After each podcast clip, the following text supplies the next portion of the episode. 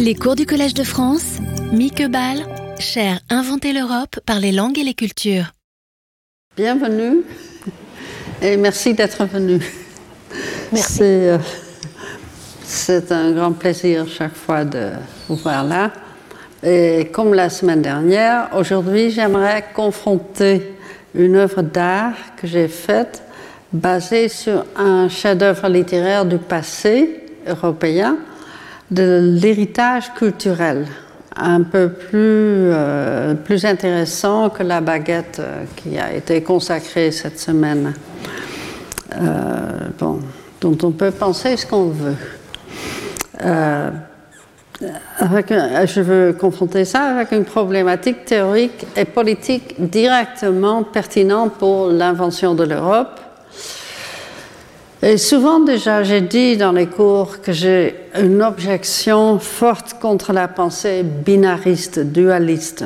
Le dualisme qui considère que la raison consiste à simplifier le monde chaotique euh, qu'il est, à diviser tout en deux possibilités. Tout, euh, soit ça, soit ça. Catégorie, genre, euh, possibilité.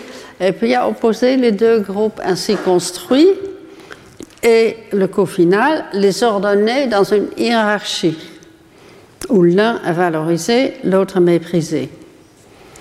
Je, vous ai dit ça déjà euh, plusieurs fois. Je garde ce- ce- cette objection et voici encore une fois le résumé de la raison, euh, de sa raison. Des oppositions binaires de genre, de race, de classe sociale sont les plus connues, les plus répandues, les plus persistants et les plus nocives. Mais il y a aussi des dualismes ou binarismes dont on ne voit pas ou ne veut pas voir l'existence ni l'importance. On ne veut pas les voir car le résultat de cette vision serait trop dévastateur, inacceptable pour l'Europe d'aujourd'hui.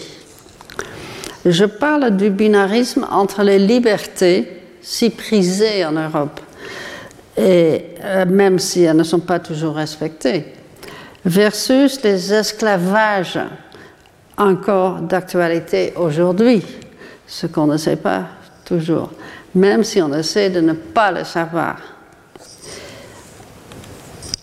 Selon le Global Slavery Index, à ce jour, les statistiques hésitent entre 50 et 60 millions de gens qui vivent en esclavage dans le monde, un nombre considérable en Europe.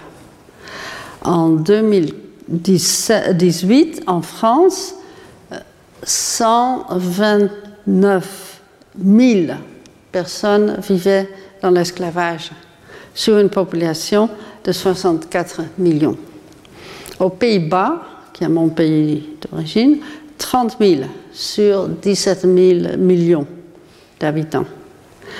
Cette situation rend l'idéal européen de la démocratie plus problématique qu'on aimerait l'admettre. Ces statistiques ne signifient pas nécessairement que la liberté et l'esclavage constituent un dualisme systémique. Les deux concepts ont un sens qui permet un certain flottement. Ce qui importe, c'est qu'aujourd'hui, les deux se réfèrent à un mode de vie plutôt qu'à une identité, sans oublier que pendant de longs siècles, on pouvait être né soit libre, né soit esclave. L'existence, la persévérance de l'esclavage dans un monde, et oui, dans une union politique et culturelle qui s'orgueillait, qui s'engo- s'en- Semble s'en- s'enorgueillit, Ah, s'enorgueillit, c'est un mot, de sa nature, peut-être de son identité ou du moins de son régime démocratique, nécessite une réflexion profonde. Il faut réfléchir à la fois de façon logique, selon la raison, et historique, selon l'héritage culturel, qui constitue une si grande partie de la fierté et de la nostalgie culturelle. Les traditions musicales, artistiques, architecturales, philosophiques et scientifiques, et bien sûr littéraires, dont on a parlé il y a deux semaines. avec le professeur euh, euh, Gisèle Sapiro et qui reste avec nous par les romans discutés en film. Mais il importe de nous rendre compte que l'héritage culturel n'est pas un don passivement transmis. Ce n'est pas une chose. Que pouvons-nous en faire sans être démodés, traditionnalistes, conservateurs avec cet héritage? Et euh, comme on a parlé la semaine dernière et comme le professeur Lilti a aussi expliqué dans sa leçon inaugurale hier soir, euh, plutôt que de se l'approprier avec une fidélité plus obéissante que créative, on peut y répondre, réagir et le plaçant, le replaçant dans le présent. Mais cela n'est possible que lorsqu'on prend distance de l'idée que cet héritage est la base de notre identité culturelle européenne. Après avoir reconnu notre complicité inévitable avec le consumérisme qui était le syndrome d'Emma Bovary, et donc d'une certaine synchronicité ou mutualité entre le passé et le présent, je relève maintenant le défi d'entrer en contact avec un autre trésor de l'héritage culturel européen qui met sur la table les enjeux pénibles de la violence y compris de l'esclavage, ou pour le moins le manque de liberté, ni comme un côté, euh, comme un côté d'un dualisme, ni comme un enjeu de l'identité, mais comme un état du monde, spécifiquement de l'Europe, dont la persistance contredit l'orgueil que nous pourrions prendre dans ce trésor de l'héritage. L'héritage devient une ombre, l'ombre du passé, qui ne peut cesser, cesser de hanter le présent. Cette ombre a été créée, dans ce cas-ci, par l'artiste que je cite. Le seul remède serait, oui, en effet, l'identification. Bon, là, je répète des choses que j'ai déjà dites et que vous vous rappelez sans doute.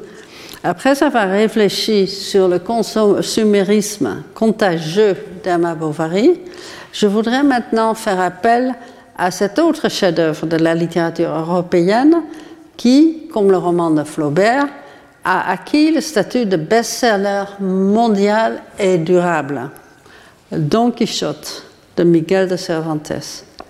Le projet que nous avons réalisé sur la base ou en réponse à ce roman n'est pas un film de long métrage, ce qui serait manquer de loyauté à la poétique chaotique, voire l'incohérence du texte est la cause de cette forme dans le traumatisme de l'auteur. Nous avons plutôt décidé de faire une exposition composée de 16 écrans vidéo arrangés d'une façon irrégulière dans l'espace. Des scènes ou, des, épisodes de ce projet dont je vous montrerai quelques éléments qui sont euh, chacun de 8 minutes. Il y en a un ou deux qui ont été doublés de jusqu'à 16 minutes. Mais en principe, toutes euh, les vidéos sont de, de 8 minutes. Deux formes d'ignorance sont présentes dans la réception actuelle de ce roman. Trop peu de gens se rendent compte que le héros, considéré comme fou à cause de la lecture, hein, vous le voyez euh, lisant et devenir fou, c'est un reproche d'ailleurs aussi adressé à Emma Bovary, fut plutôt rendu fou par le monde, le monde européen qui ne cessait de l'envoyer à la guerre et qu'il y a échappé dans la lecture. Donc la lecture, c'était un remède plutôt qu'une cause. Et deuxièmement, encore moins savent que l'arrière-fond de cette idée imaginaire se situait dans la réalité biographique de l'auteur à 24 ans. Imaginez l'âge. Celui-ci fut capturé par des pirates et vendu comme esclave à Alger avec son frère de 22 ans. Tandis que ses camarades de l'armée continuaient leur voyage triomphal de retour à l'Espagne après la victoire de la bataille de Lépante contre l'Empire ottoman de 1571 il est inutile d'insister que la thématique du traumatisme doit parcourir le roman. Et c'est vrai, cela rend compte de sa poétique chaotique. Si vous l'avez relu euh, récemment, vous vous rendez compte de, de cet aspect chaotique. Cette thématique a sa source dans cette réalité, un esclavage de plus de cinq ans et dont ce jeune homme ne pouvait pas prévoir s'il y aurait jamais une fin. Et cette euh, non-savoir de la fin, ça fait partie justement de la temporalité du traumatisme. L'état traumatisé est une forme d'altérité, trop facilement appelée folie, dont on va parler plus en détail le, le 6 janvier. On a tendance à éviter le contact avec les fous les personnes ou patients schizophrènes rendus dérangés par la même société qui ensuite rejettent leur appel à l'aide et à la réparation du contact social. Eh bien, les guerres européennes en sont une source primaire. L'artiste de performance, de danse, d'acrobatie et de beaucoup plus, Viviana Moyne, ici présente, à mon grand plaisir, nous accompagnera dans cette discussion, dans cette exploration. Elle est d'origine argentine, parlant dont la, le, disons, la langue native, c'est l'espagnol. Elle vit, à, elle vit à Paris et parle le français parfaitement. Elle joue Sancho Panza, l'écuyer de Don Quichotte. L'acteur qui joue le chevalier errant, Don Quichotte, Mathieu Montagnier, ne peut pas être ici car il joue dans une pièce dans la banlieue de Paris. Voilà. Alors, euh, je, Oui. je- je voulais me permettre d'interrompre un peu. Je pensais à, à ce que tu dis sur euh, l'esclavage et que oh, encore aujourd'hui, dans l'actualité, en Europe, ce qui est surprenant, il y a une quantité euh, d'esclaves, des gens qui vivent en esclavage. Et je me suis dit, bon, la différence évidemment, c'est que c'est pas légal, ça. C'est pas un esclavage. L'esclavage a été aboli normalement. Mais euh, par- s'il y a l'esclavagisme persiste, c'est une forme de délinquance.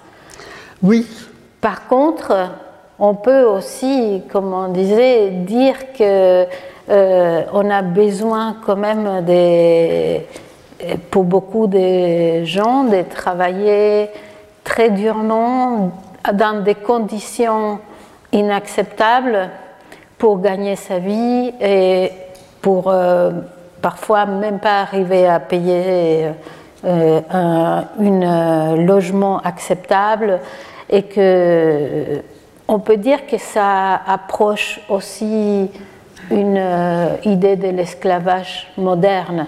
oui. Donc euh, voilà, je voulais faire cette. euh, Oui, oui, oui. Justement, ce que tu dis là, c'est une remarque qui lie deux conceptions de l'esclavage.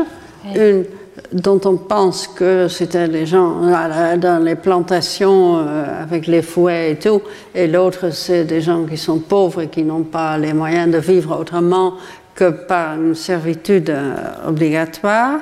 Et justement, on va parler de ça euh, aujourd'hui beaucoup, mais euh, pensez simplement au fait qu'à Qatar, quand ils ont construit les, euh, les stadions, on prenait les passeports des gens immigrés. Quand on prend ton passeport, tu es en esclavage. Pour moi, c'est la limite de la possibilité de relativiser l'esclavage. Donc oui, euh, il y a un, grand problème de, ça et on va en parler euh, aujourd'hui. Merci de cette remarque. Alors voilà Mathieu qui joue Don Quichotte. Je vous montre cette photo pour suggérer qu'il regrette beaucoup d'être absent. Hein? on le voit. Comme nous euh, parlons euh, de roman, d'ailleurs, un genre narratif, je vous montre un exemple de quelqu'un qui a perdu sa capacité de montrer. On va, on va voir ça dans un instant. Mais Mathieu joue dans une pièce jusqu'à, jusqu'au 10 euh, décembre, c'est-à-dire demain. Et donc, il, est, il regrette beaucoup d'être absent dans cette séance. Je vous montrerai euh, euh, une petite vidéo qui est un exemple de quelqu'un qui perd sa capacité de raconter. Il ne peut pas raconter les expériences qu'il a traversées, justement parce que ce témoignage de la guerre l'a traumatisé. Il s'agit du personnage de Don Quichotte, de qui la tentative de raconter, d'argumenter contre la guerre ne résulte que dans un bégaiement, et j'appelle ça un bégaiement narratif. Sa cure, sa guérison à l'identification, hein, j'ai assez parlé de, ça comme euh, meilleure idée que, que l'identité, l'identification que son écuyer Sancho Panza lui offre. La fin de l'épisode propose l'empathie solution sociale à la rupture que le traumatisme a causée. Alors on va voir ça. Euh, oui. Prêtez-moi attention, mesdames et messieurs, et vous entendrez un récit véridique que ne se rapprochaient sans doute toutes les histoires mensongères qu'avec un artifice étudié on met d'ordinaire tout son soin à composer. Asseyez-vous en profond silence et je parlerai d'une voix agréable et posée.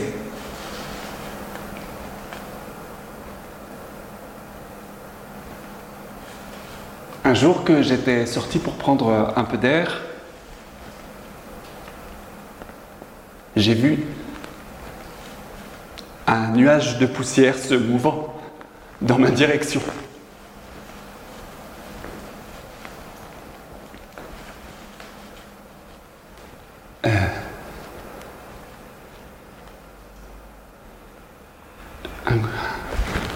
Les armes répondent que les, lois ne pourraient se maintenir sans les armes parce que avec les armes, on défend les républiques, on conserve les monarchies, on garde les villes, hein, on assure les chemins, on purge les mers des pirates.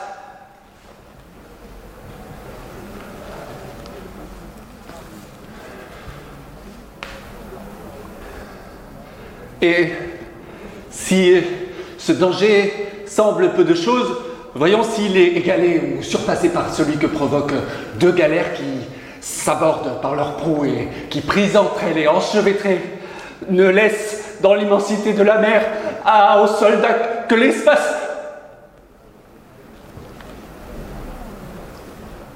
Et alors que celui-ci voit devant lui autant de ministres du trépas qu'il y a chez l'ennemi de pièces d'artillerie pointées sur lui à une longueur de lance de son corps. Et qu'il sait qu'au moindre faux pas, il ira rejoindre le plus profond des entrailles de Neptune.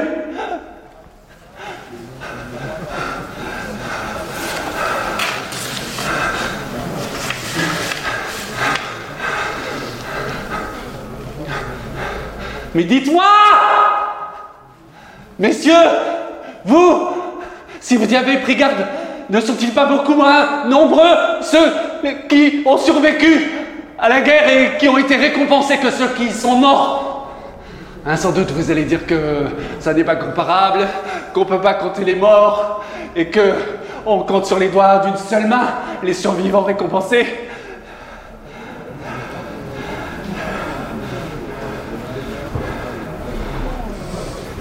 Heureux les siècles bénis qui ignorèrent l'épouvantable fureur de l'artillerie, cet instrument diablé dont l'auteur, à ce que je pense, reçoit en enfer le prix de son invention diabolique et qui aura permis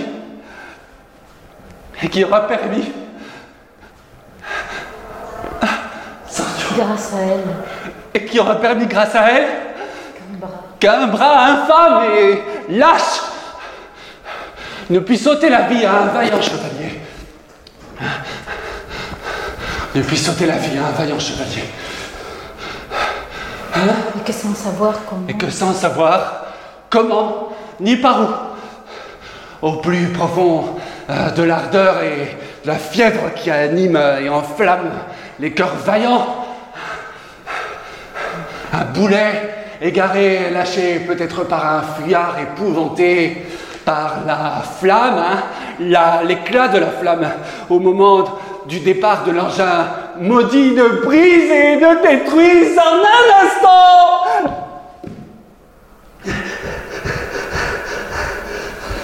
Les pensées et la vie de celui qui aurait dû en jouir de longs siècles.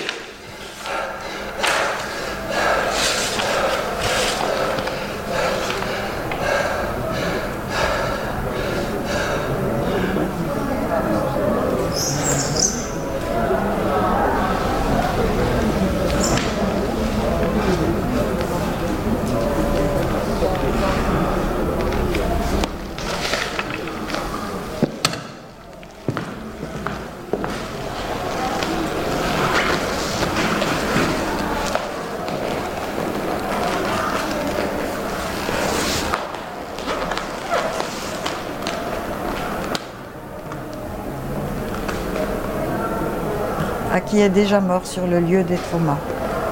Puisque la ville lui est enlevée avec celle de ses copains, le sujet, dit Benedetti, peut chercher à se rendre maître d'un acte passivement subi en ôtant lui-même sa vie.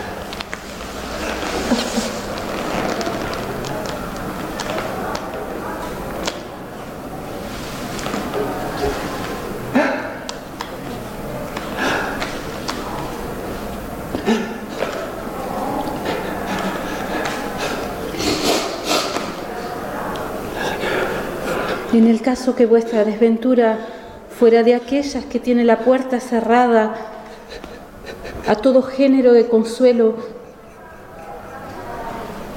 pienso ayudaros a llorarla y a plañirla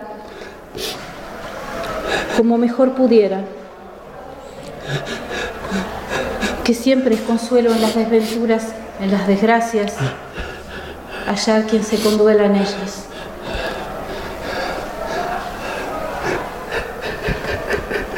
Señor. Pienso ayudaros a salir de este purgatorio que parece un infierno y sin embargo no lo es, ya que hay una esperanza de salir de él.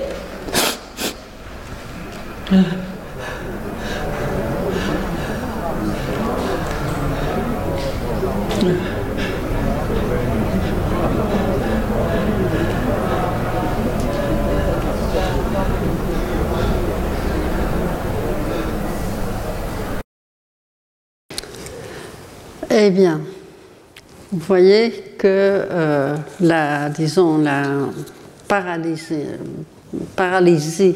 de la narration, quelqu'un qui n'est pas capable de raconter ce qui lui est arrivé, peut être quand même aidé par une empathie euh, de quelqu'un d'autre. J'ai appelé cette scène le bégaiement narratif et je pense que c'est très important de se réaliser à quel point c'est problématique. Tu as quelque chose à ajouter à ce que tu fais là? Euh, Juste, euh, euh, c'est pour moi plus important que, que tout, que de trouver des solutions, que de trouver des gens qui, qui, qui nous comprennent. Je pense oui, dans les malheurs, c'est quelque chose qui oui. oui.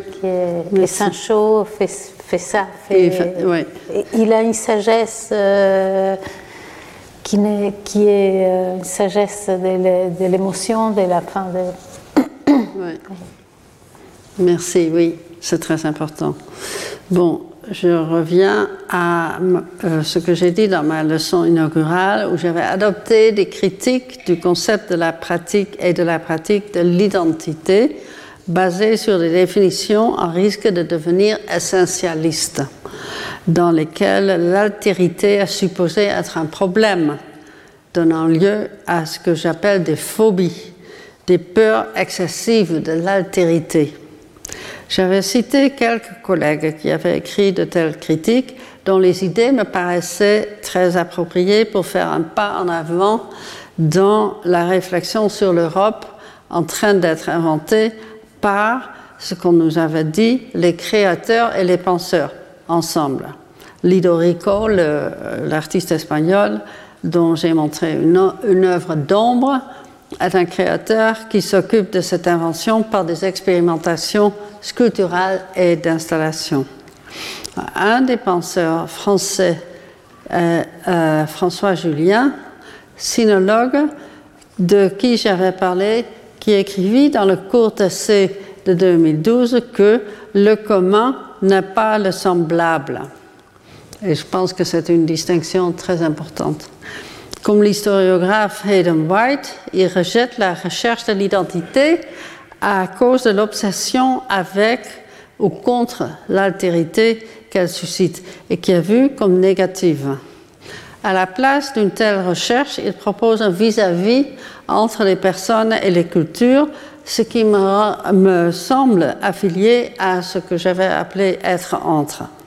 Pour Julien, la recherche de l'identité est une entreprise sans espoir de résultats constructifs, car pour lui, elle incite à ce qu'il appelle l'universalisme facile et le relativisme paresseux. Je pense que ces deux qualificatifs, euh, facile et paresseux, sont importants. Permettez-moi de revenir sur l'importance des mots, en guerre ou non, pour alluder au cours du, du 25 novembre. Le titre du texte court de Julien que j'avais cité est L'écart et l'entre du comment ou comment penser l'altérité. De ce titre, j'avais tiré des deux mots clés, écart, l'acceptation joyeuse de la différence et de la distance qu'elle implique, donc la réticence à imposer une intimité non voulue, et entre pour son insistance sur la relation et donc une attitude qui exclut l'indifférence aussi bien que l'appropriation. Ce sont deux réactions, indifférence, appropriation, deux réactions aux différences qui font de l'invention de l'Europe un projet mal parti, pourtant hélas trop fréquemment manifeste. Contre ces deux attitudes, Julien a donc proposé leur contraire systémique. Je réitère rapidement les points principaux euh, déjà mentionnés dans ma leçon inaugurale, car leur pertinence revient aujourd'hui. Julien explique que la différence, non, oh, pardon, c'est trop tôt. Il explique que la différence appelle à l'identification, ce avec quoi je suis fortement d'accord. Pour lui, citation, la finalité même de la différence est d'identifier, car il n'y a pas d'identité culturelle possible. Car se demande-t-il dans une réflexion très importante, cet étiquetage des différences culturelles peut-il échapper à l'ethnocentrisme? Il préfère l'écart compris de distance, mais non sans un vis-à-vis, ce qui permet une tension productive et respectueuse, sans hostilité ni indifférence. Et ce sont les deux attitudes problématiques, hostilité et indifférence. C'est d'ailleurs par le biais du texte de Julien que j'ai proposé mon être entre, comme traduction un peu malhabile de mon néologisme anglais proposé quelques années plus tôt, un internship. C'était une tentative de forger un seul mot afin de connecter la façon indissoluble, les deux, de façon indissoluble, indissoluble les deux éléments et d'exprimer le besoin qu'ils ont l'un de l'autre. L'existence n'est possible que dans la relationnalité. C'est ce contact social dont les prétendus fous ont un besoin si vital et qui leur est trop souvent refusé.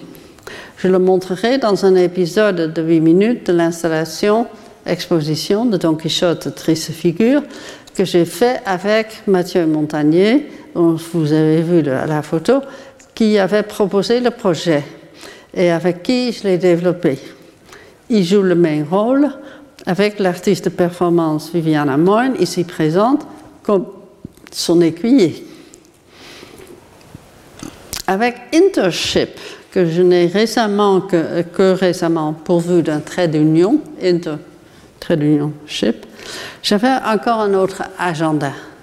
En séparant Inter graphiquement, j'ai voulu augmenter et manifester plus clairement son importance avec la combinaison de inter et de ship, je voulais mettre en avant l'allusion à internship, l'anglais pour stage, comme apprendre par la pratique. Les mots ainsi, en dehors des dictionnaires, sont capables de confectionner des relations presque comme une grammaire. Disons une grammaire sémiosphérique. Un stage peut être un voyage, hein, comme, comme j'ai dit avant, mais aussi de nombreuses autres pratiques se prêtent à l'apprentissage. Pour moi, réaliser des films en fut une dont j'ai appris énormément. Je l'ai entrepris un jour quasi euh, arbitrairement et j'ai appris énormément de cette pratique. Lire les critiques de l'identité de ses collègues m'a rappelé une carte postale qu'il y a des décades, quand j'étais enseignante dans le secondaire, j'avais trouvé dans un kiosque de rue à Paris et que j'avais tout de suite acheté en vue d'idées pour l'enseignement que je pouvais en tirer. La carte consiste dans un texte fait de phrases courtes à la deuxième personne, donc adressé à vous tous, mais dans le tutoiement qui présuppose une certaine intimité et familiarité. Quand je lisais cette carte, un sens jubilatoire s'émanait de l'accumulation des altérités attachées à des choses, des personnes, des institutions. L'internationalisme, comme désir de l'expérience des rencontres, brillait à travers l'ordinaire empathique dans l'esprit de l'Europe au pluriel pour laquelle je continue de plaider. Mais le texte termine sur cet ethnocentrisme contre lequel Julien nous prévient. Et tu reproches à ton voisin d'être un étranger. Dans la carte, l'idée de l'identité, ici évidemment ironisée, l'expression identitaire, identificatoire, définitionnelle, ceci et cela, est présente dans toute sa simplicité. Elle met en avant le côté habituel et se moque de l'idée même que ces adjectifs indiquant des nationalités ou provenances, provenances culturelles sont autres que la banalité dont nous nous servons tous les jours. Cependant, une fois attaché dans la dernière phrase à une personne proche, un voisin, tout à coup renverse l'anodin et le transforme en stéréotypie, ainsi privant l'usage de ces adjectifs indiquant des nationalités ou formes d'appartenance culturelle de son euh, innocence. Nous retrouvons le point d'exclamation dont j'ai parlé dans mon premier cours. Là, je l'avais invoqué à propos du titre du film sur Cassandre que j'avais montré comme élément de la sémiosphère européenne. Point d'exclamation, c'est européen. C'est un élément ou signe qui, sans avoir un sens spécifique dans le dictionnaire, est capable de tout changer. Ici, dans la carte postale, il y a clairement une connotation de reproche. Mais ce n'est pas même nécessaire. La série de phrases, de définitions, dans leur absence de logique, de rationalité, ainsi que de euh, l'intérêt et la curiosité n'a aucun intérêt en soi. Ce n'est que par la phrase finale que l'ensemble incite à la réflexion critique. Le point d'exclamation, il fonctionne comme un doigt levé. Comme dans le cas du titre de mon film mentionné, les signes minimes, les points de suspension et les points d'exclamation changent le sens de l'ensemble profondément. Voici donc un autre cas où les habitudes sémiosphériques participent pleinement et plus que cela à la production des sens sans dépendre de langues spécifiques. Elles se basent dans le vis-à-vis ou la euh, relationnalité où l'arbitraire acquiert un sens spécifique. L'ethnocentrisme de Julien, que Julien rejette et à cause duquel il refuse l'identité culturelle et sa recherche, hein, qu'est-ce que c'est que l'identité culturelle européenne, est mieux remplacé par l'identification, comme le disent aussi Adam White et Amin Malouf, les deux autres camarades dans le scepticisme concernant la recherche d'une identité européenne.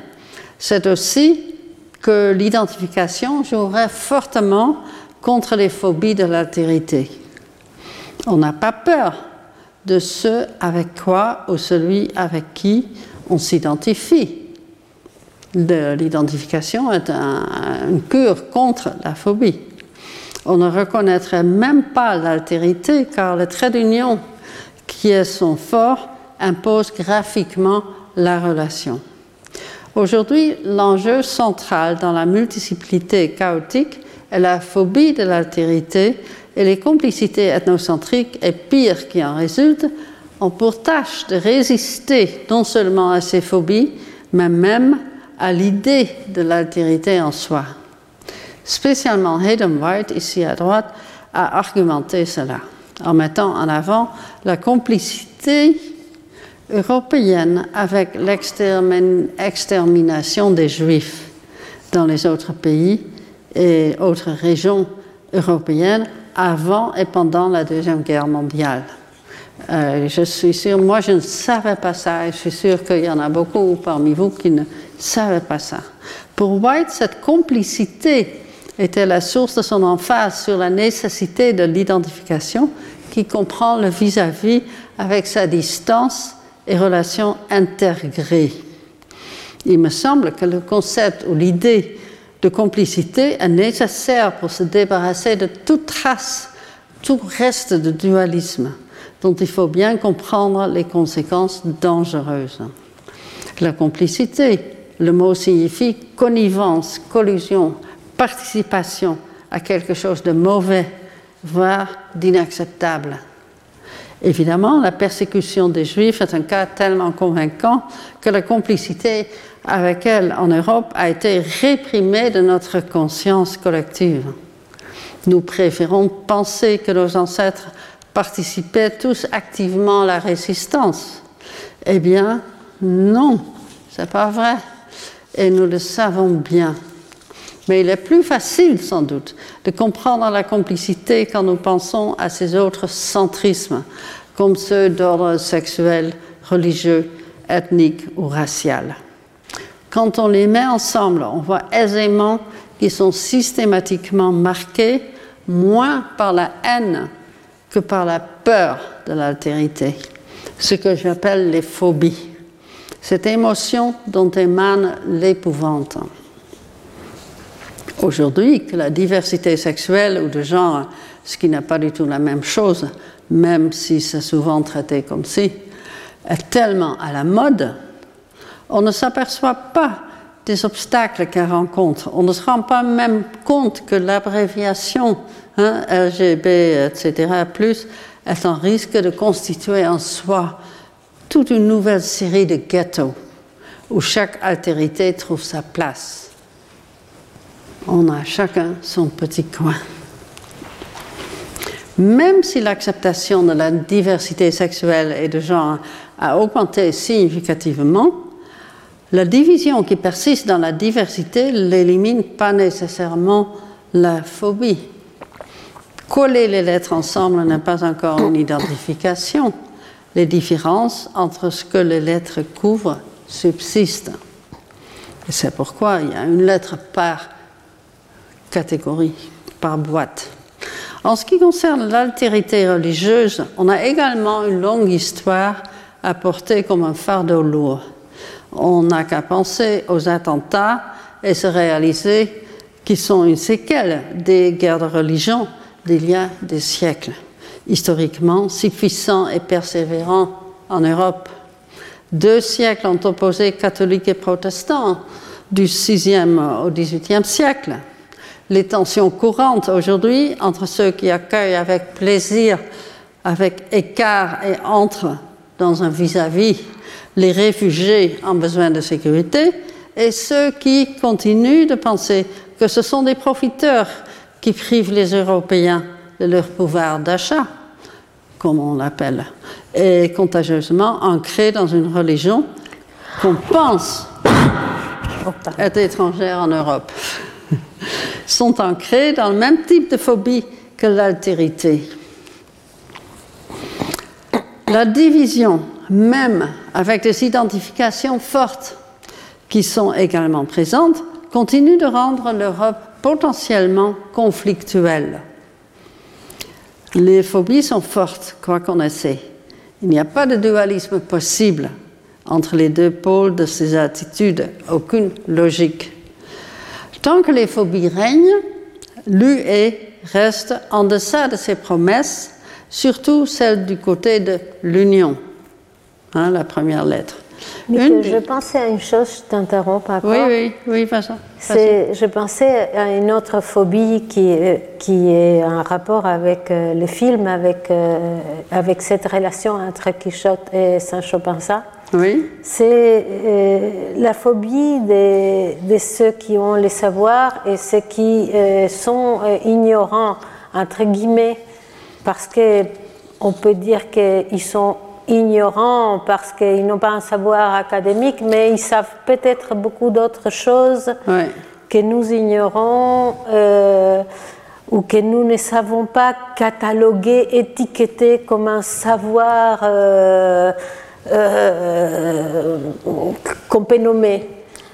Et, et ça produit une sorte de racisme quelque part aussi mhm. euh, entre ces gens et des autres gens, à savoir, et, aussi euh, euh, un espace gardé, préservé, parce que les gens qui ont le savoir déjà comme un prestige, qui veulent conserver et qui ne veulent pas qu'elle leur soit euh, euh, comme quelque chose presque euh, que les autres ne peuvent pas accéder aussi, qui, rend les choses difficiles aussi mm. pour accéder.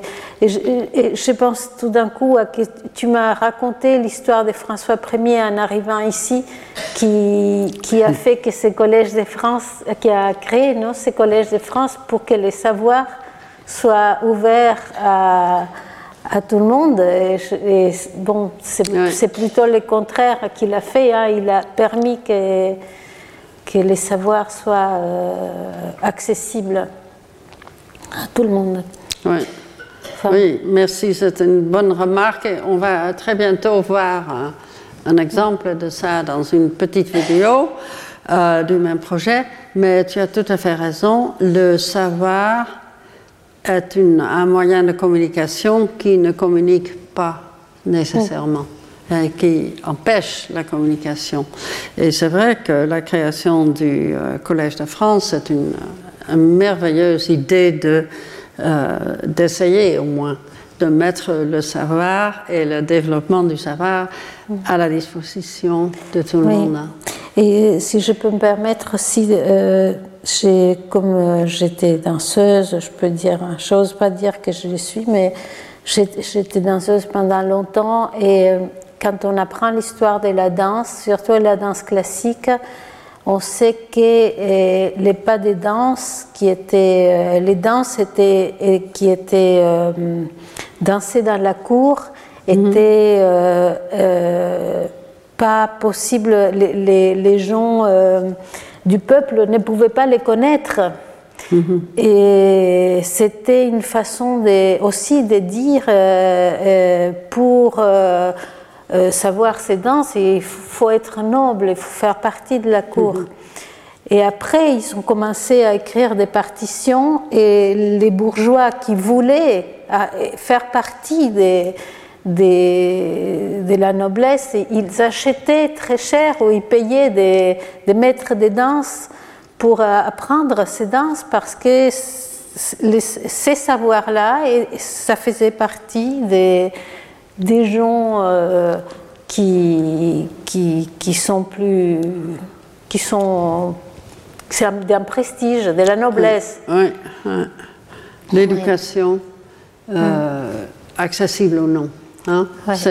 Non, tu as tout à fait raison et on va très bientôt l'examiner en plus de détails hein, dans ces petites vidéos. Euh, mais tant que les phobies règnent, l'Union européenne reste en deçà de ses promesses, hein, surtout celle du côté de l'Union. C'est pas une union si il y a des groupes qui ne sont pas, euh, qui n'ont pas accès.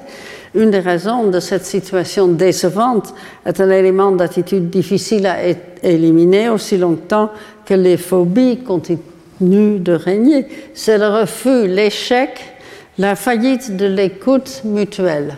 Et là, on va, entrer là-dedans où tu fais euh, euh, ton rôle superbement, qui est à la base de la possibilité d'être entre. Si on n'écoute pas, si on n'a pas la capacité ou la volonté d'écouter les autres, on ne peut rien faire.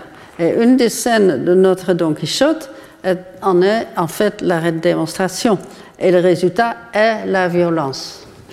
Et je vais vous montrer donc euh, pas la scène entière qui a, 10, euh, qui a 16 minutes, mais seulement la deuxième moitié, la violence entre euh, les deux scènes de, euh, qui, qui coupent la scène en deux parties. Et dans les deux cas, elle est la suite d'une histoire de malhonnêteté et du refus euh, d'écouter. Alors je vais vous montrer. Car- ¿Conoces a Cardenio? No. No. Bueno, pues Cardenio eh, estaba enamorado, está enamorado de Lucinda. De Lu- Lucinda es otra amiga, Ah, ¿vale? ah. Entonces, eh, Cardenio eh, ha tenido un problema, que es que Lucinda se ha casado con Fernando. Os explico. Fernando? Sí, sí, sí, sí, os explico. ¿Quién Mira, es Fernando? Espera, espera, que os explico. Si un peu, qu'elle explique. Mira, eh, Lucinda ama a Cardenio y Cardenio a Lucinda. Carde- Pero Cardenio Oui. tiene un amigo, bueno, su mejor amigo se llama Fernando. Y Fernando, L'ami de qui de Cardenio, Fernando, c'est l'ami de sí, Cardenio. Fernando. ¿Pero por Sí. qué se casa Fernando con...? Esperar, esperar, que os lo cuento. Expliquez. Eh, Fe- Fernando, pres- eh, Cardenio presentó a Ah. Fernando Attends, a attends, Lucinda. Cardenio présente Fernando. Fernando a. Lucinda, ¿de Ah acuerdo? plus. Y Fernando, que es un chico muy guapo, sedujo a Lucinda. Ah, Los padres de Lucinda se enteraron y han hecho que se casen. Así que hace dos semanas se casaron. Mi pobre amigo Cardenio pobre hombre, pobre quiso, hombre. quiso interrumpir la boda y se acercó a, a la celebración con esa intención de interrumpir la boda. Y nos dio un susto terrible porque vino con un arma y quiso matar a Fernando. No. Sí, pero al ver a Lucinda decidió herirse él. Con un cuchillo se cortó en el cuello. La fait Oui, lo hizo. Después, Il s'est blessé sí, pero no ha muerto. Solo se hirió un poco. El, el tema, Et, et Lucinda, qu'est-ce qu'elle a fait Lucinda finalmente se casó con Fernando. Entonces Cardenio eh, se ha vuelto loco, se ha vuelto loco de dolor Claro, por, por- por sí. la situación. Horrible. Y lleva dos semanas desaparecido y se ha ido a esas montañas y vaga por esas montañas como un loco, asustando a toda la gente que se encuentra. Y se ha vuelto peligroso. Entonces, si podéis buscarle, encontrarle y tranquilizarle, creo que sería una buena, una buena acción de un caballero. Et Cardenio, vous, pensez que c'est un homme euh, dangereux Un No- Cardenio antes de esto era una persona muy buena, Ah, pero se, del dolor se ha vuelto loco, está con la cabeza ida y no sabemos bien mm, qué puede hacer. Si os lo encontráis, tened mucho cuidado, porque es peligroso.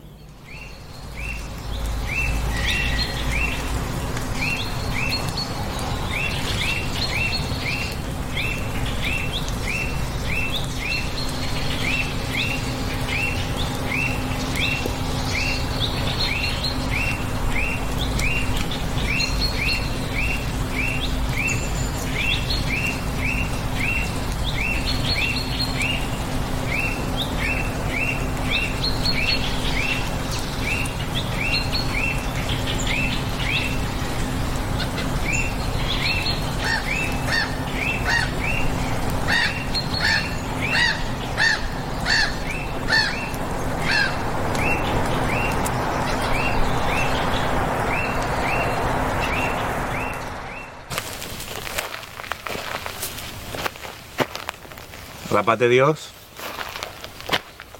Hijo. Buenos días. ¿Está usted bien? Hijo. Creo que eres cristiano.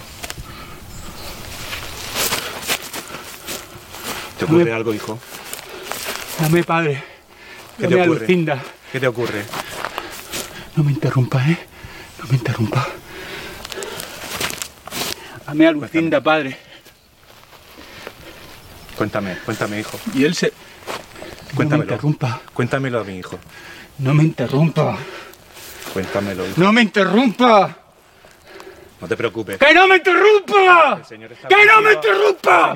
¡No me interrumpa! No te- no te ¡No me interrumpa! No te preocupes. ¡No me interrumpa! No te ¡No me interrumpa! ¡No me interrumpa! ¡No me interrumpa! ¡No me interrumpa! ¡Joder! hijo. ¡No me! Hijo. ¡No me interrumpa, joder!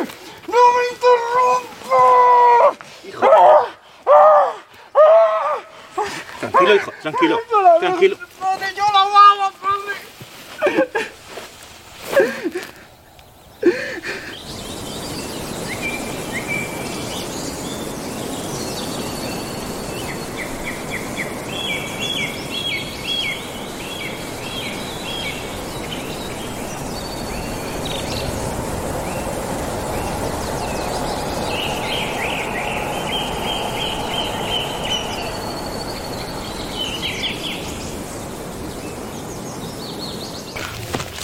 Excusez-moi. Excusez-moi. Euh, oui, je cherche un fou là. On m'a dit qu'il y avait un, euh, un homme qui était un peu fou. euh, on l'a vu passer quelque part.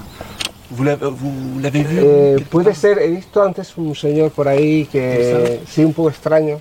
Ajá. Y estaba hablando, no para hablar, y cuando le he preguntado se ha vuelto loco. D'accord, oui. Sí, sí. C'est y- ça, oui. eh, sí, por allí, por allí, qui por ahí, por ahí, por ahí va. Ah, ok, ok. Merci. Eh, de nada, hasta luego. Je me souviens. Cardenio ne veut pas guérir, car sa folie le garde de tomber dans un tourment plus grave encore, où il demeure comme une pierre, privé de tout bon sens et de toute connaissance. Il hésite à renoncer à l'état qui le protège de la catatonie et de la terreur.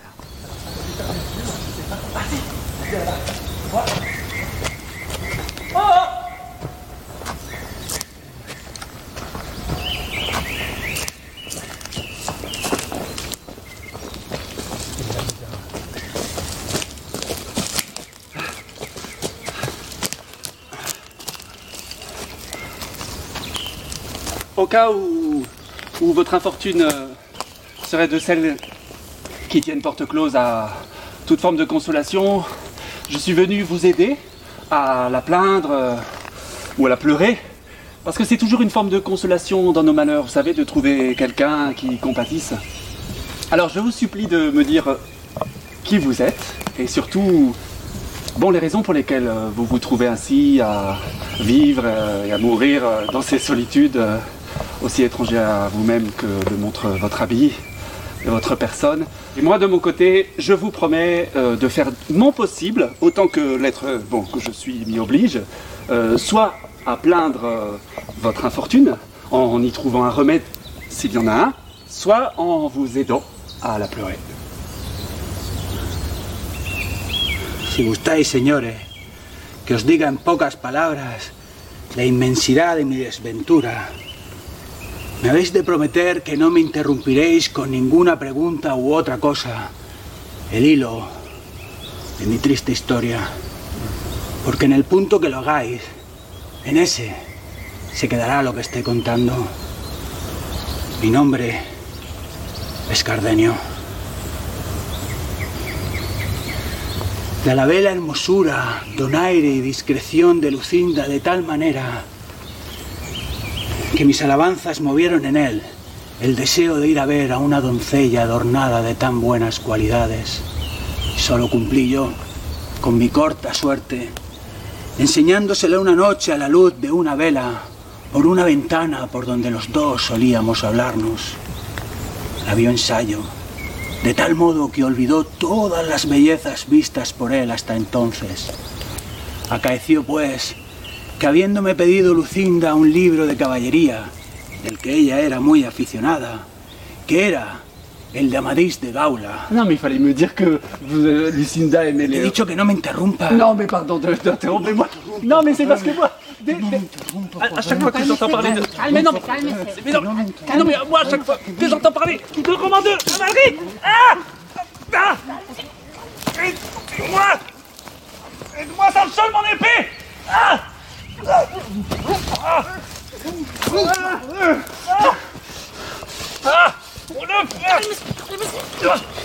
Kalmesi, hombre. Kalmesi. Dat wat het mij.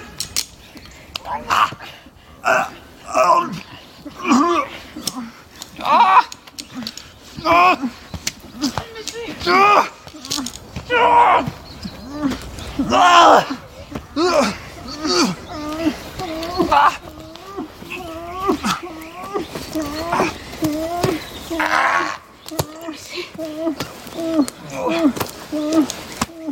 아야!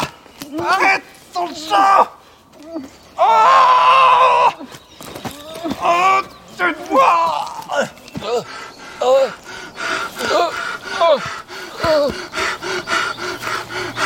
hecho? ¿Qué ha hecho? ¿Qué ha hecho? En un clin d'œil, en un rien de temps, le chevalier a cassé la réputation de la profession en donnant une mauvaise image d'un psychanalyste bavard comme je ne peux m'empêcher de l'être moi-même. Incapable, sinon de contrôler l'inconscient, qu'il pourrait, du moins de calculer son élan.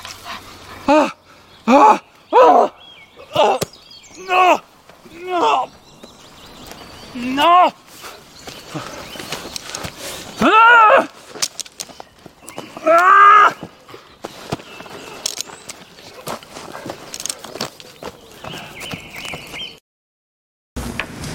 Alors, voilà, on voit l'importance de l'écoute et la destruction du refus d'é- d'écouter. Comment ça a été pour toi de, de jouer ce rôle, Viviana? Ah bah, C'était amusant. On s'est on a- on- on s'est plutôt amusé. Bon, c'est vrai que c'est différent de vivre euh, euh, une, une rencontre avec un vrai fou que, que, de, que de vivre, euh, que de jouer. Et, mais quand on joue, on, se prend au sérieux aussi. On est comme, comme les enfants, quand on joue, on, on y croit. Et, et mon, mon désespoir, c'était venir en aide à, Don Quichotte, qui, qui est plus que mon maître, mon ami, mon. euh, moi, je- je dirais presque quelque chose qui peut sonner étrange, c'est que pour moi, Sancho est un peu comme, euh, comme une mère avec son enfant presque, parce que euh, il essaie de le protéger, enfin une sorte de mère, une- certain type de mère qui, comme quand on- un enfant apprend à faire du vélo et, on le laisse aller, on le laisse faire pour qu'il apprenne, mais on est derrière pour voir euh, qu'il tombe pas, qu'il se passe pas quelque chose. euh, et, pour moi, Sancho, il a, il, a hum, euh, il essaye de, de l'aider, de le protéger. En même temps, on a l'impression que c'est Quichotte euh, qui, qui mène, euh, qui, qui prend des décisions de, de- de faire ceci, cela, d'y aller là-bas. Mais Sancho accepte, mais il est là pour, pour veiller sur lui. Et euh, voilà. J'allais dire autre chose, mais je me souviens plus. Non, non, non. Euh, et Est-ce que ça a fait un effet que tu joues ce rôle comme femme euh, dans un milieu où normalement. Sancho, ça normalement, c'est un homme. c'est- C'est un homme, oui. Mais c'est.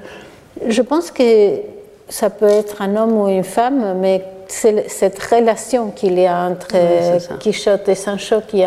qui est important. Ouais. Ouais. Cette relation où, où l'un sans l'autre ne peut pas exister parce que autant euh, Sancho a besoin de Quichotte et son serviteur, autant Quichotte sans Sancho euh, ne va aller pas très loin. Oui, oui. Oui, merci. Donc vous voyez bien l'importance de l'écoute hein, comme un côté de cette relationnalité qui admet que le je, tu ou vous peuvent emprunter un vis-à-vis euh, tout en respectant l'écart qui garantit euh, le respect des différences. hein. Mais cela ne garantit pas encore la liberté, car dans la société européenne, être employé implique aussi être au service de quelqu'un d'autre, et c'est aussi le rôle de Sancho. Cela limite la liberté. Le dualisme n'est pas logique ici. Ceci est visible dans la relation quand même étroite entre les deux inséparables, Don Quichotte et son écuyer, Sancho Panza, qui est, comme on le dit, à son service. Sancho est intervenu pour protéger son patron quand celui-ci était attaqué. Il, il a fait preuve d'empathie, peut-être même d'amitié. Et on va voir ça dans le- le- l'extrait suivant. Mais quand il converse, on aperçoit aisément que la conversation contient trois traits typiques qui empêchent l'égalité requise pour la vraie liberté. Malentendu, manipulation et rhétorique.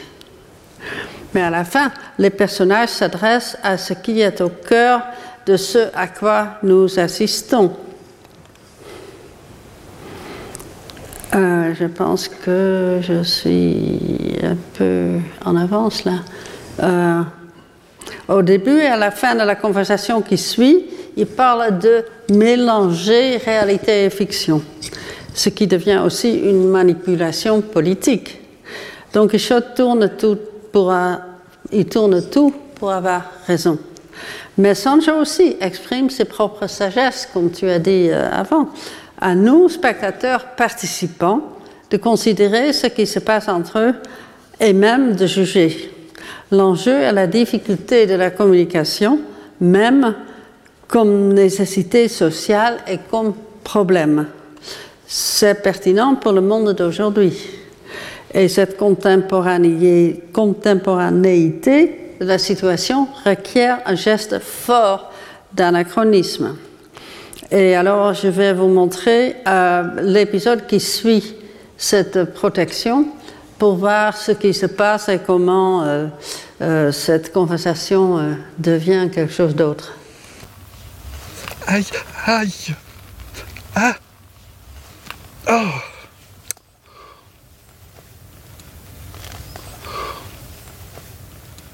Aïe. Pardon.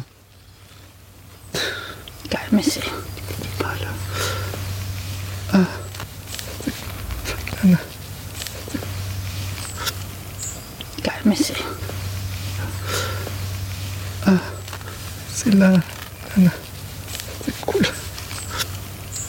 Doucement.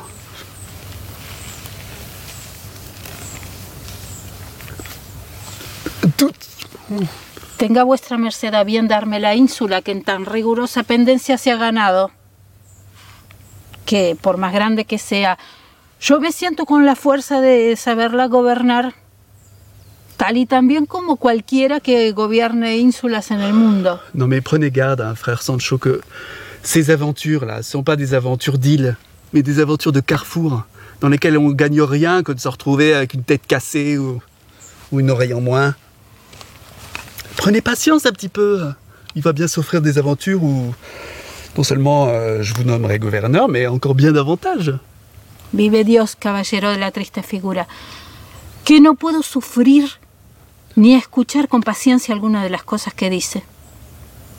Y que por ellas me llego a imaginar que todo cuanto dice de, de alcanzar reinos, imperios, y de dar ínsulas, y de hacer otras mercedes y grandezas, como es uso de caballeros andantes, pues que no es más que viento y mentiras.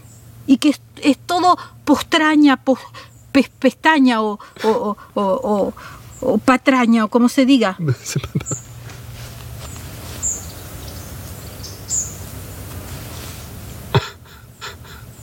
que, que quien oiga decirlo, que, una vacía de barbero es el yelmo de membrino y que siga en su error durante cuatro días, ¿qué pensaría? Mm. Si alguien lo escucha, pensaría nomás que tiene huerco el juicio. Mais non, mais c'est pas qu'il en soit ainsi, mais.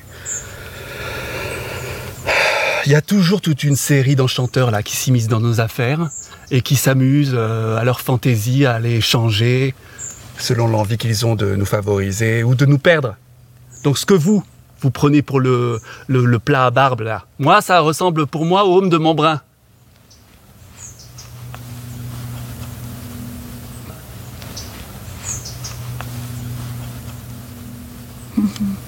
Mais ceci dit, vous savez,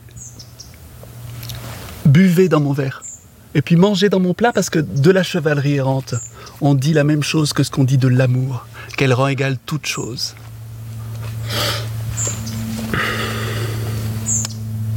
C'est marrant, je pense que c'est sans doute euh, ce, euh, ce savant là qui vous aura mis sur la langue et puis dans l'esprit de m'appeler euh, chevalier à la triste figure. Et je pense que c'est comme ça que je vais m'appeler dorénavant. Et d'ailleurs, pour que ce nom m'aille encore mieux, je fais le serment là, ici, solennellement, de faire graver sur mon écu, désormais, dès que j'en aurai l'occasion, hein, une fort triste figure. Comme ça. Digo, yo digo, no, no vale la pena gastar dinero ni tiempo en fabricar un- una triste figura aquí, porque yo le digo, muestre nada más su rostro a la gente y así nomás la gente lo empezará a llamar el caballero de la triste figura. Solamente eso. Tu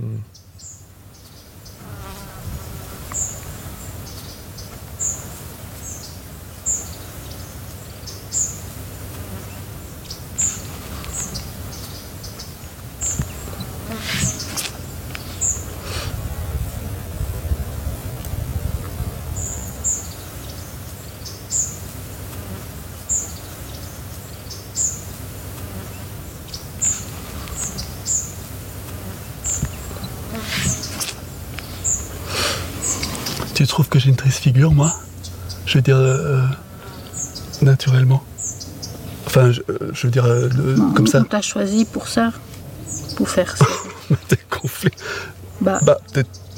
il n'y a pas de honte à voir, hein, mais tu as quand même l'air de porter un peu le monde sur tes épaules. Tu trouves? Mais chacun son truc. Toi, t'es pas beach boy. Hein. T'es quand même t'as un, truc, euh, comme- t'as- t'as un truc un peu, un peu grave dans, dans ta tête.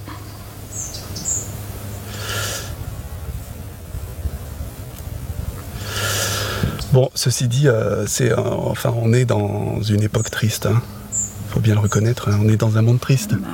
Ouais, hein, ouais, Il n'y a ouais. pas de raison de ne pas être triste. Je suis d'accord. Je suis d'accord. Quand tu vois l'état du monde, tu vois les collapsologues là.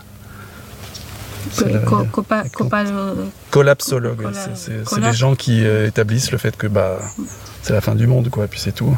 Oui, on, on va, dans- on va vers, vers la catastrophe. On, va, on est dans la catastrophe. Mm. Quand tu regardes le rapport à la politique, par exemple, les- la démocratie, hein, l'idée d'un, d'un- comment dire, d'un, Démocratie. d'un idéal commun, c'est, Ouais. complètement triste. Oui, oui. vois bien les dirigeants là, actuels qu'on a. Oui, c'est que des voleurs. Hein. Ben ouais. Ouais, les gens y croient plus. Non. Et les- personne, euh, les gens pas. Parce qu'il y a les riches euh, d'un côté, les pauvres, il y a les femmes encore, encore plus bas, Ah les oui. femmes. Oui. Hein. Ça, c'est sûr, oui. Encore plus bas que les femmes, les chiens. Les chiens? Les chiens encore Oui. plus bas. Oui, oui, bah oui. Enfin, c'est pas tout. C'est pas. Et puis, il y a des gens qui veulent défendre les chiens. Oui, mais les chiens, est-ce qu'ils peuvent voter? Parce que les chiens, ils font partie de la société aussi. Oui. Et personne, euh, hein, que, et personne n'a pensé, parce que pour, moi, je me suis, moi je suis bien vue, parce qu'il y a un bulletin de vote et les chiens, comment il fait pour le mettre les bulletins de, de- de vote dans, dans l'enveloppe avec sa patte? Comment il fait? Je, je rigole pas, c'est vrai. Attends, quoi tu... Non, le, mais c'est vrai. le chien dans la patte de. de- T'as pas, t'as pas pensé comment il fait lui s'il veut voter Et il a, il a le droit quand même, c'est un, c'est un être humain comme les autres. Euh, Oui, ça oui, fait oui, partie de la société. euh, C'est vrai, c'est vrai, oui, oui. C'est, sûr que c'est un problème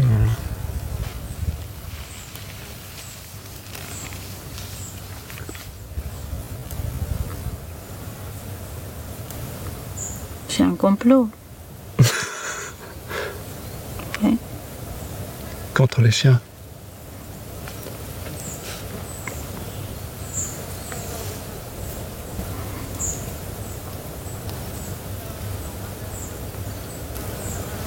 Alors, vous avez bien compris que euh, dans- au milieu de cet épisode, les personnages abandonnent leur rôle et redeviennent des amis contemporains ordinaires. Euh, Sancho euh, commence à parler français et ils, deviennent euh, des amis. Ils performent ainsi la frontière difficile et délicate entre réalité et fiction de laquelle ils parlent dans l'épisode. Sancho redevient Viviana et retourne au français qui a la langue de son habitat et à son amitié avec l'acteur Mathieu. Mais alors, quelque chose colle. Le passé n'est pas lointain. Il, fait aussi partie de ce que nous sommes. Et de même avec la euh, fiction. Et tu as déjà parlé, est-ce que tu as d'autres choses à ajouter sur cet épisode? Euh, Non, je pensais aussi que euh, on, on voit souvent on- Don Quichotte comme un utopiste, comme quelqu'un qui cherche la justice ou qui, a des, euh, des grandes causes, qui, qui veut, qui lutte pour. Mais je pense que surtout ce qu'il cherche euh, Don Quichotte, c'est son prestige, un peu une reconnaissance des- et, euh, et euh, la- je l'ai vu souvent ce film, c'est la première fois que j'entends vraiment les commentaires des, des psychanalystes qui dit que la folie, à Cardenio, mais je pense aussi à Quichotte, les préserve d'une douleur beaucoup plus grande, un- une douleur insupportable. Et, euh, et je pense que l'effet de passer de la réalité à la fiction, même là, on a commencé à discuter et ils pensent qu'ils sont d'accord, qu'ils peuvent parler ensemble, et puis tout d'un coup, euh, Sancho, il sort avec euh, une disparate. Enfin, cette histoire des les chiens, comment ils font pour mettre les bulletins de vote. Des votes. Et, et là, Don Quichotte se rend compte que, bah, en fait, il ne sait pas trop avec, Avec qui il avec qui il parle, si- s'il est sérieux ou pas. Ouais. Et euh, bah, c'est- comme cette difficulté à, à savoir vraiment toujours, euh, qu'est-ce que- à se comprendre. Oui, oui. Et justement, cette difficulté de se comprendre, on va voir un autre extrait où on voit ça encore plus clairement, où on ne, on ne voit vraiment pas euh, comment ils peuvent communiquer. Ils sont désespérés de communiquer et ils n'arrivent pas. Ils et puis il y a aussi, excuse-moi, là, il y a, les, les- les mots qu'utilise Quichotte. Et ils sont incompréhensibles pour, euh, Pour Sancho oui. et vice-versa, parce que Sancho, il, il parle d'une manière que Quichotte ne le comprend pas non plus. Oui, oui. Donc il y a des, euh, le côté social du problème de communication, c'est aussi euh, euh, le, le niveau d'éducation qui est très différent.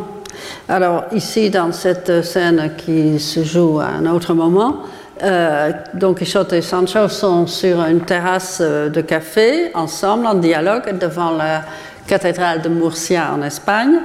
Et c'est un de ces dialogues fous, ou qui rendent fou, qui ne peuvent que mener à la frustration et la colère. C'est un délire de parole et en même temps un sondage de ce que c'est que le langage, comment on l'utilise et ce qui nous permet de faire.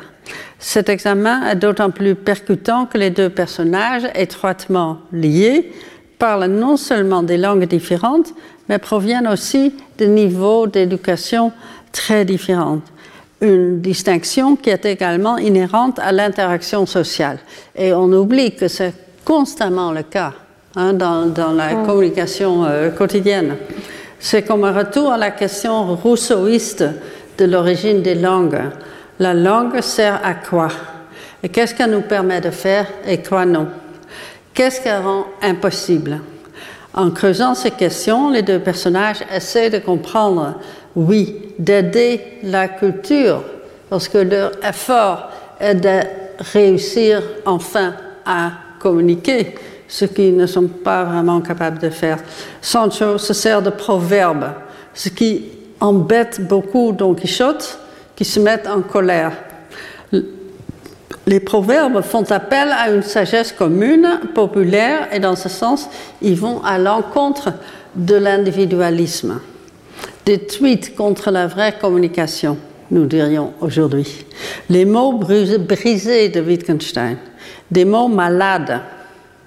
En espagnol, le mot razón signifie à la fois la raison, comme en français, et le mot juste, le mot précis. Avec cette scène, j'ai voulu faire allusion au concept imaginatif hôpital de parole que le romancier colombien Asriel Bibliovich introduit dans son roman Migas de pan, hein, chapelure, de 2013, où le traumatisme de la deuxième génération après l'Holocauste hante une famille dont le père a été kidnappé par des, FARC. Donc, euh, 30, 40 ans après, ça lui est arrivé de nouveau. L'allusion suggère la menace immanente de violence quand les gens se parlent, tandis qu'il y a des écarts insurmontables entre eux, causés par des inégalités. Et je vais montrer cette scène, et si tu veux euh, réagir. Euh,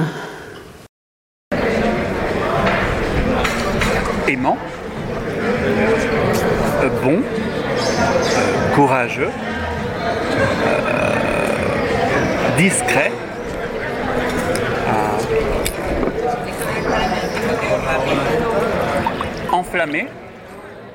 Retrouvez tous les contenus du Collège de France sur www.colège-2-france.fr.